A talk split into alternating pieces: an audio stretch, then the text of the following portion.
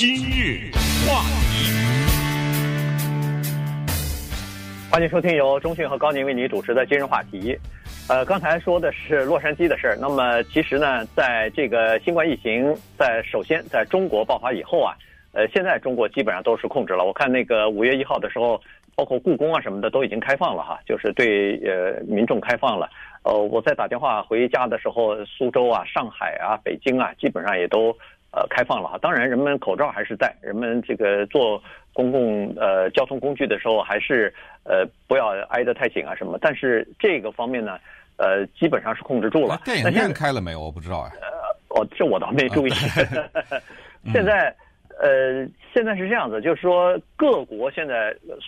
应该说是全世界的科学家大概都在投入到研究疫苗的这个过程当中去，因为人们都知道，要想真正的控制住这个这个疫情啊，要想不让它重新再泛滥、再重新传播，必须要有有效的疫苗。所以在这个情况之下呢，中国在时间上是占有优先的，因为它是首先呃发作的地方啊，所以呢，呃，它比西方和美国大概至少早。一到两个月吧，一个半月到两个月之间之间啊，所以呢，呃，中国就有了这样的一个先发的优势。于是现在呢，有四家比较有希望的中国的疫苗啊，呃，现在进入到人体的试验了哈，有两个还是三个已经进入到第二阶段的人体试验了。所以有这个中国的官方媒体呢，就是说，如果紧急使用的话，他们说九月份的时候可能就可以可以使用了，尽管不能批量生产，但是。紧急情况之下呢，还是可以使用的。所以现在呢，我们就来看一下这个情况。因为中国的这个疫苗的生产啊，它要克服两个东西，一个呢是和全球的其他的国家的科学家的，呃，这个要克服的技术难题、科技难题是一样的，就是要先先要找到这个疫苗，让它安全可靠。另外一个呢，是中国所独特、所必须要有的，就是它还要重新让人们建立起信心。这个才是比较关键的，因为中国的这个疫苗领域啊，整个的这个行业啊，在从二零一六年、一八年到去年，呃，爆出过几次丑闻哈，所以呢，这个呢，影响了呃中国大众对国产疫苗的信心。嗯，呃，这个话题其实挺值得聊一聊的啊。首先，先简单的说一下啊，在国际的学术界呢，学术研究。它有几种形式，有的时候你会实验室的成果什么之类，大家都知道，研究一个什么得诺贝尔奖之类的哈。更多的形式呢，表现在文章的发表，就是你必须在他的专业的出版物上面发表你的研究成果。发表之前呢，要有同行先鉴定，就你这东西到底成立不成立？嗯，人家那些的人都是专家，那他认为成立，而且这些人谁都不能跟谁沟通的。然后他们出版社会找到这个大学的、那个大学的，有的时候千里之外啊，大学的。然后最后几个专家说，对，这个是成立的，发表出来。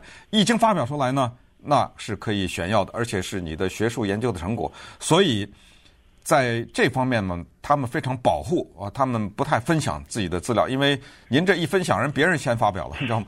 可是这一次的疫苗的研究呢，呃，国际的学术界他们是密切合作的啊。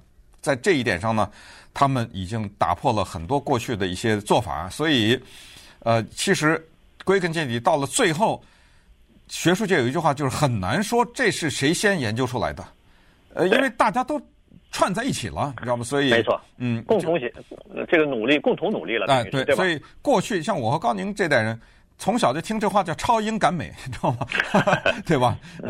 我我以前在节目里讲过一一两次，我的同学有叫超英的，也叫赶美的。对，你你我不知道你同学有没有？哦，没没有超英赶美。哦哦，我的有，有抗有抗美的啊，有抗美的。对，我也我我的同学还有叫压帝呢，压倒美帝国主义的，还是个女同学。呃，现在呢，在疫苗上面，在时间上要超英赶美啊，在。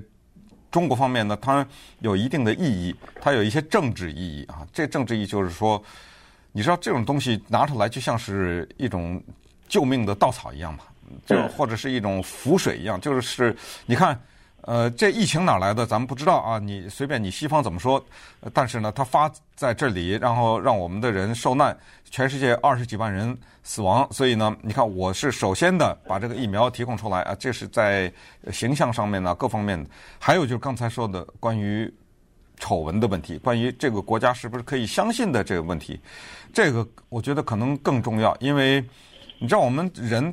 忌讳很多东西。如果你说你 你卖给我一个伪劣产品，呃，一个电视，你比如说我本来能看十年，我看了八年，那也也也就算了，你知道吗？这这在某种程度上，可是有一些是绝对的禁区，也就是你再穷，也就是你的底线再低，你不能进到这个禁区的。一个叫食品，这东西让我吃下去，哎，你开什么玩笑啊你，对不对？这一个叫食品，第二叫做儿童。哎，您别动孩子啊！三聚氰胺听说过吗？呃，对不对？嗯、你拿孩子别开玩笑啊！等一下我告告诉大家，就是中国的武汉有一个地方叫做武汉生物制药制品研究所，就拿孩子开玩笑啊！他丑闻在二零一八年就是动了孩子啊，呃，就是拿的疫苗啊，对不对？所以第二就是孩子别动，第三那排的稍微靠后一点，但是在很多人来说一点都不都不靠后，叫宠物，对不对？呃，你你别害人家，别在那个宠物食品里别别害人家，别掺杂这些东西或者怎么知道之类的。上述的三个，很遗憾的是，都在中国都有发生。呃，所以这情况值得聊一下。对，电视机不好了以后，呃，或者是什么，你你可以随便想象一个什么工业的产品什么的质量不过关啊什么的，这个呢，大家尽管不满，尽管嘴上也会抱怨，但是呢。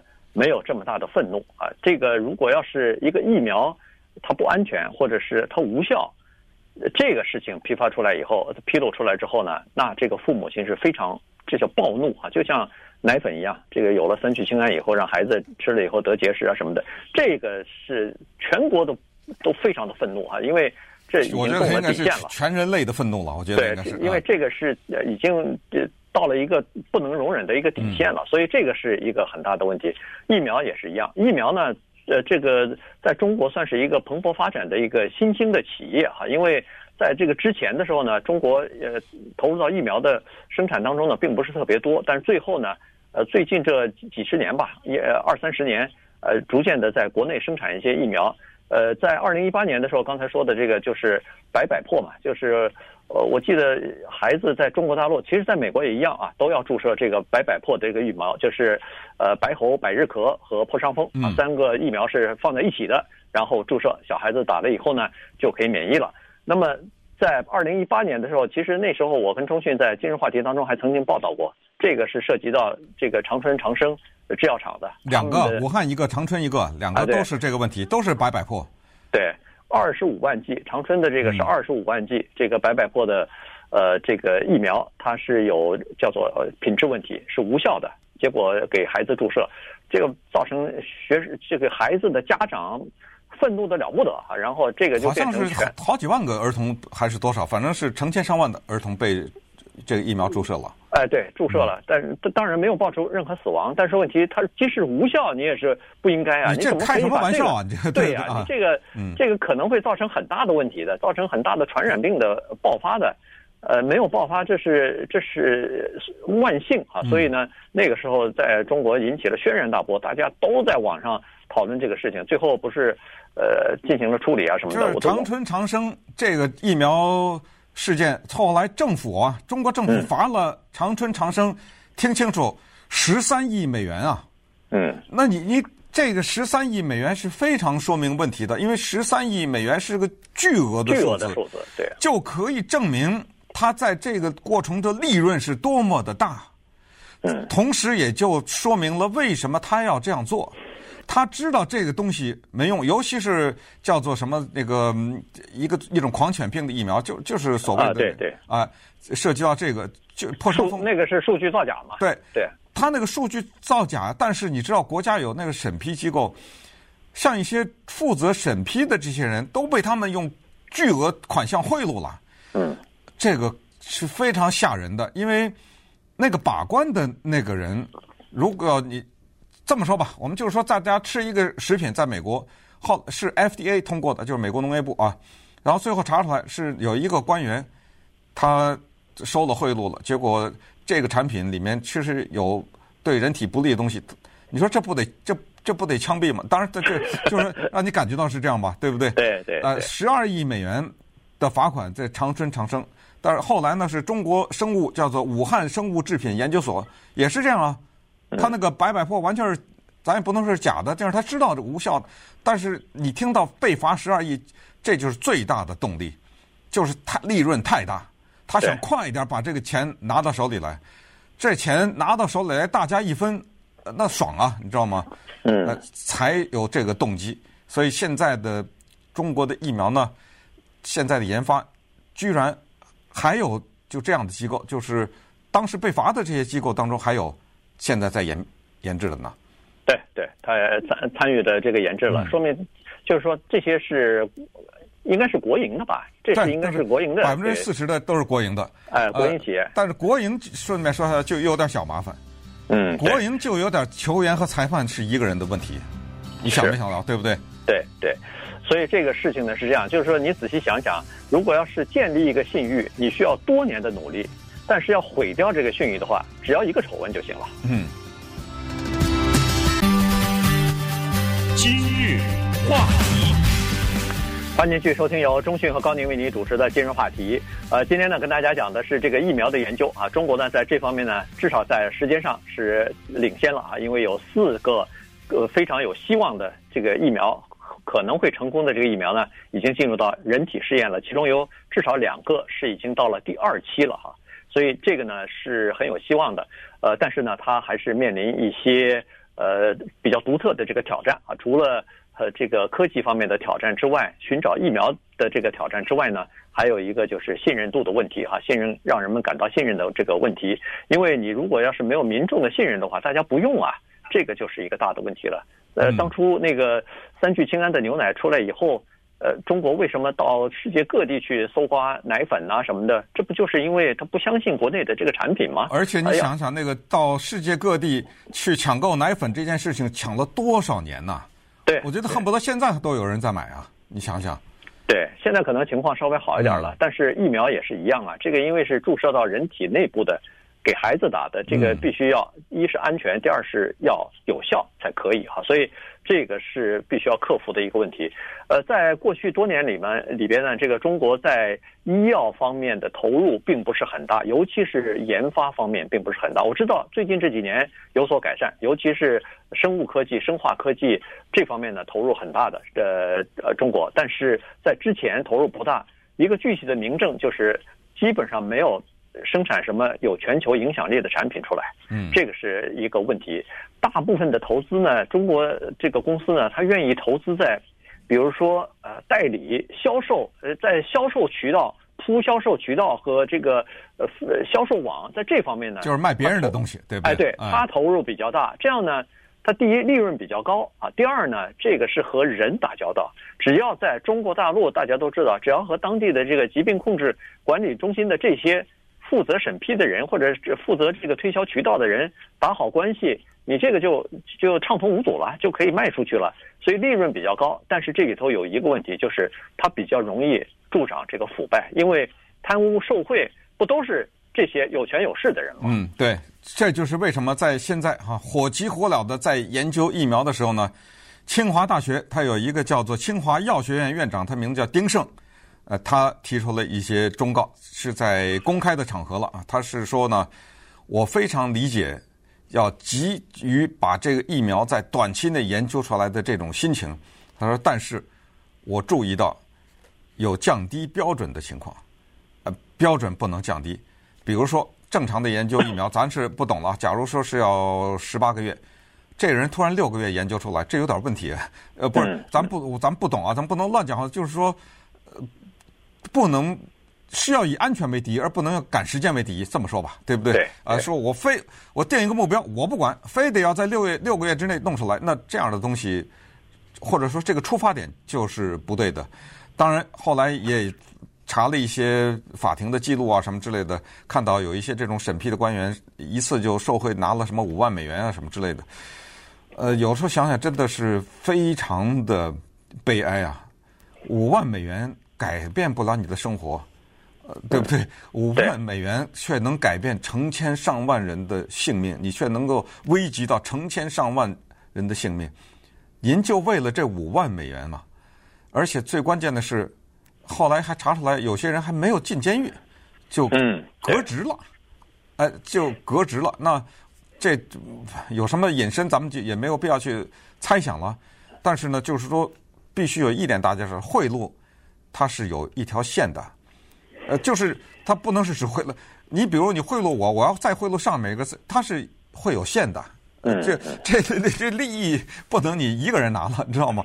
当我是你的经理，我是你的更上一级，我看到你开法拉利的时候，我得想点问题。哎，对你你的钱不够开法拉利了啊？对，所以这些都是存在的社会的问题。希望呢，这就是教训。就之前咱们不是说中国政府吸取 SARS 的教训、非典的教训，那个时候不是呃封锁新闻呐什么之类的，但是现在呃这这话又被提出来了。呃，说好像这这个教训有没有吸取？教训，教训，教训，就是一定要吸取过去的那些丑闻也好，过去的那些腐败也好，嗯，在重大的问题上，这一定要吸取。那么关于呃人体测试呢，这个又叫临床测试哈，呃，这个也跟大家稍微讲一下，因为它这种测试非常有意思，它是分成呃三组，大概呃人士，呃三组当中呢有一组啊。吃的那个药呢是安慰剂，呃，大概就是什么白面儿、什么维他命之类的做成的药的样子，你根本不知道这个不是药。最关键的是，连医生都不知道。对，这才是最关键的。对，这个叫双盲双盲测试。对，这个是标准，就是病人不病人不知道，医生不知道，医生也不知道。对，就是。它分三组，一组是安慰剂，一种是低剂量的，一种是中等剂量的，然后来进行测试。呃，所以呃，《纽约时报》这个报道呢，我觉得挺挺好的哈。他就说他看到了在中国大陆现在有很多年轻人啊，就想要贡献这个，就想要对这些事情做出贡献来。你比如说，就是以身做试验，拿自己的身体做试验，哎，拿自己的身体做实验嘛。年纪轻轻的大学生，呃，医科大学的一年级的学生、三年级的学生都纷纷的报名第一期、第二期的试验。我愿意去做做人体试验。嗯，他说，如果我自己呃付出这样一个小小的代价、小小的牺牲，能让这个药早日的成功的话，那我愿意啊。对你说的这个牺牲是很具体的，什么拉肚子的、头疼的、腹对对是头晕呐之类的，这都是症状啊。因为你不知道这个药、嗯、这个疫苗到底有用还没用，到你身上是什么样的反应，你根本不知道啊。所以呃，这个就是真的要做出牺牲。当然，他还要符合条件，他要先进行测试呢。你不能说是已经得过。呃，感染过这个疫苗，身体有抗体了，那那就没用了，啊、对，对，对不对？嗯、所以他各种各样的测试先要做，做完了以后，你符合条件，他才让你进行这个呃体测啊，是人体的测试。然后有各种症状，要赶快写下来，反映给这个呃研究单位，他们会呃根据每个人的情况，肯定都做记录呗。每个人的情况都呃这个综合起来以后呢，再进行改改善。所以这个才是我觉得是了不起的东西，就是。有年轻人，也有一些退休的人，也愿意去做去，所以我觉得这个真的是呃应该向他们致敬的。对，所以刚才呢说到所谓的球员裁判的这个问题呢，其实这个问题是怎么看？就是说很多的这种研究疫苗的机构是国有企业之类的，其实呃在中国的这种特殊的体制之下，球员和裁判是一家的呢，他有他其实他有他的好处，那就是说国家他一声令下，他就可以动员。比如说，动员资金呐、啊，动员人力什么之类，把这个啊、哎，把这个停下来，咱们先上这个什么之类，他就一句话，没有议会的讨论，没有投票，没没有这种浪费时间的事，就我说我说来就这么来啊，这就是它的好处啊。只要我认为吸取教训，就是说这一次呢，能够咱们就说吧，率先在世界上拿出这个疫苗来说，这对形象来说肯定是有重大的帮助的。